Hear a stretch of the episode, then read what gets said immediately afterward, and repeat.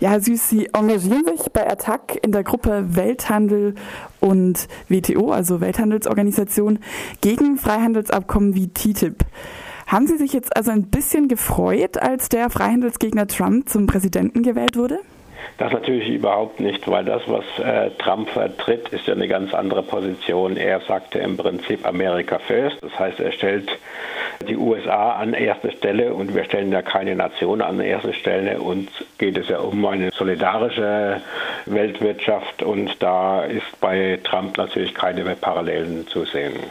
Wie unterscheidet sich denn linke Kritik dann an Freihandelsabkommen von so einer America First Kritik ganz allgemein?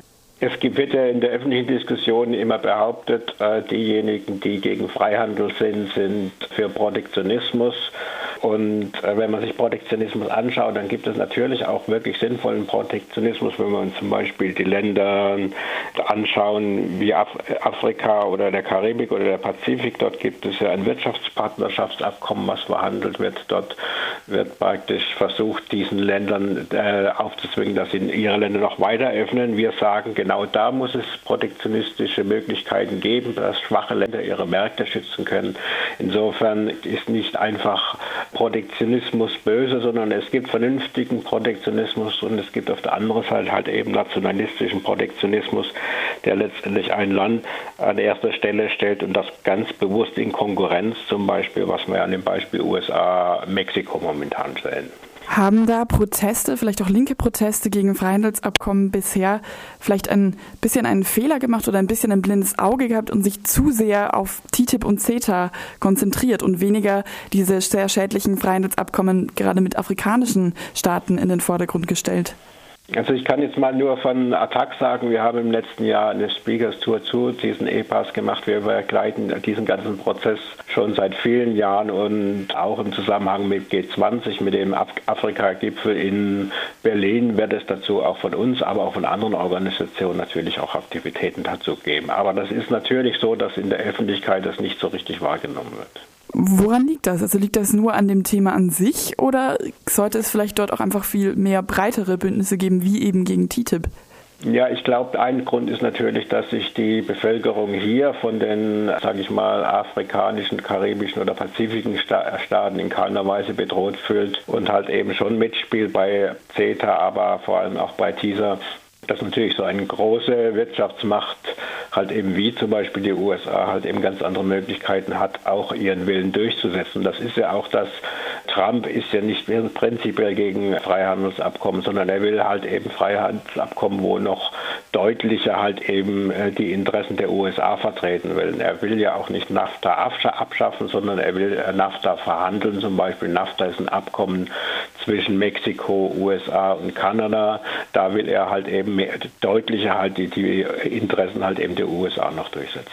In den USA ist der Diskurs über Freihandelsabkommen oder die Kritik an Freihandelsabkommen also jetzt zunehmend nationalistisch geprägt. Wie kann das denn in Europa oder auch in Deutschland verhindert werden? Wie können Bündnisse wie Stop TTIP verhindern, dass diese Proteste auch als Plattform für nationalistische Kritik an Freihandelsabkommen genutzt wird?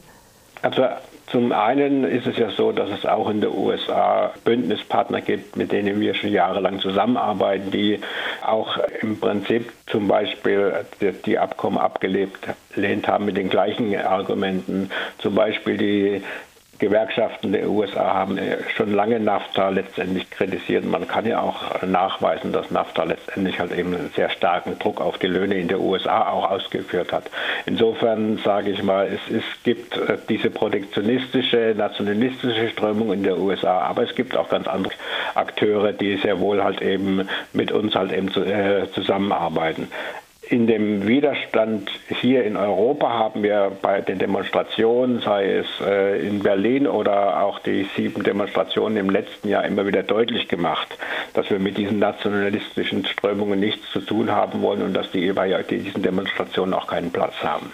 Jetzt nochmal zurück zum Freihandelsabkommen an sich. Vor knapp zwei Wochen hat das Europaparlament ja dem Freihandelsabkommen CETA zwischen der EU und Kanada zugestimmt. Welche Rolle spielte dabei jetzt das drohende Aus von TTIP oder anders gefragt, wird es jetzt aus Angst vor weniger Freihandel mit den USA sogar mehr andere Freihandelsabkommen zwischen der EU und eben anderen Ländern geben?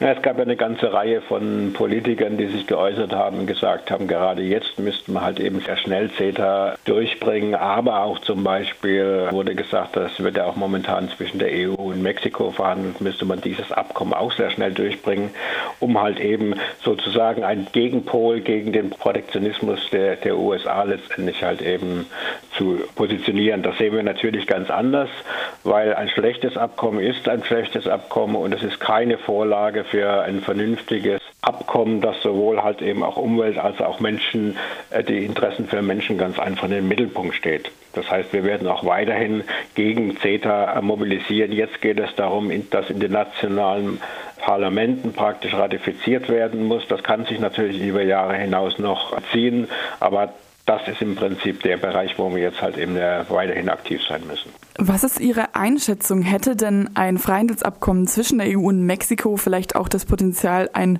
gutes Freihandelsabkommen zu werden, eben eins, das sich über die Mängel von NAFTA vielleicht hinwegsetzt?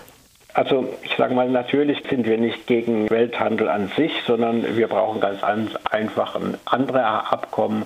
Das heißt, wir machen, brauchen einen kompletten Kurswechsel. Deswegen ist ja auch eine Forderung, dass wir diese ganzen Abkommen zunächst mal die Verhandlungen stoppen müssen, ein Moratorium organisieren müssen. Wir haben in den letzten zwei, drei Jahren eine öffentliche Debatte dafür, darum hingekriegt, was an diesen Abkommen alles falsch läuft. Und dann kann man natürlich neu verhandeln, aber momentan ist nicht absehbar, auch mit dem Handelsmandat bezogen auf Mexiko, dass da irgendwas Vernünftiges bei rauskommen wird.